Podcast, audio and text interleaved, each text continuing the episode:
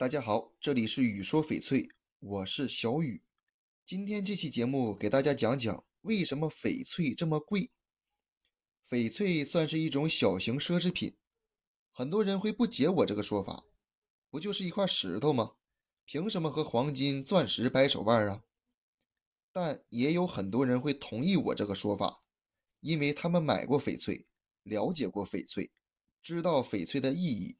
就会知道为什么它有那么高的价值。第一，翡翠开采成本高。翡翠开采主要是向缅甸政府购买开采权以及开采时的人工机器等费用。近年来，缅甸的政策限制，许多开采翡翠的厂口逐渐关闭，许多开采公司也撤出了矿区，愿意下矿开采的人也越来越少。这就会导致人工费用增加。按照这个趋势，价格必定是只加不减。第二，独一无二的产地。世界上有许多开采翡翠的国家，比如缅甸、日本、美国、澳大利亚等，但是纯粹的翡翠宝翡翠宝石确实少之又少。而市场上流通的百分之九十五的翡翠都是出自缅甸。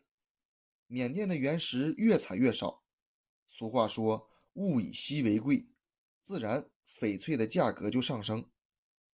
三是市场需求量巨大，现在市面上好的翡翠可谓少之又少，在国内市场，基本上一块性价比正常的高档翡翠，不出三天就会在市场上消失。即使市场走势低下。高档翡翠不愁没有欣赏它们的人，因为市场再差，缅甸的公盘永远是人满为患。第四，玉文化的盛行与壮大，任何一样事物的发展都要随着一股趋势前进。中国的翡翠就是随着玉文化的出现，让许多国人佩戴翡翠、收藏翡翠。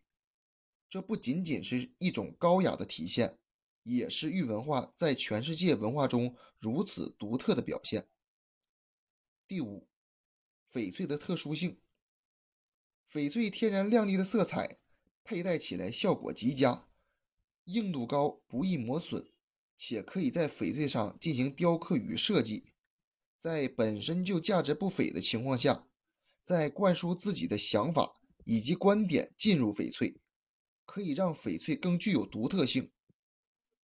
现在你知道翡翠为什么比别的首饰品还要贵了吗？以前你不会欣赏翡翠，那我倍感可惜。但是现在的翡翠对你来说肯定是稀世珍宝，好好珍惜每一块翡翠。这期节目就给大家讲到这里了，喜欢我的可以下方关注，咱们下期节目见。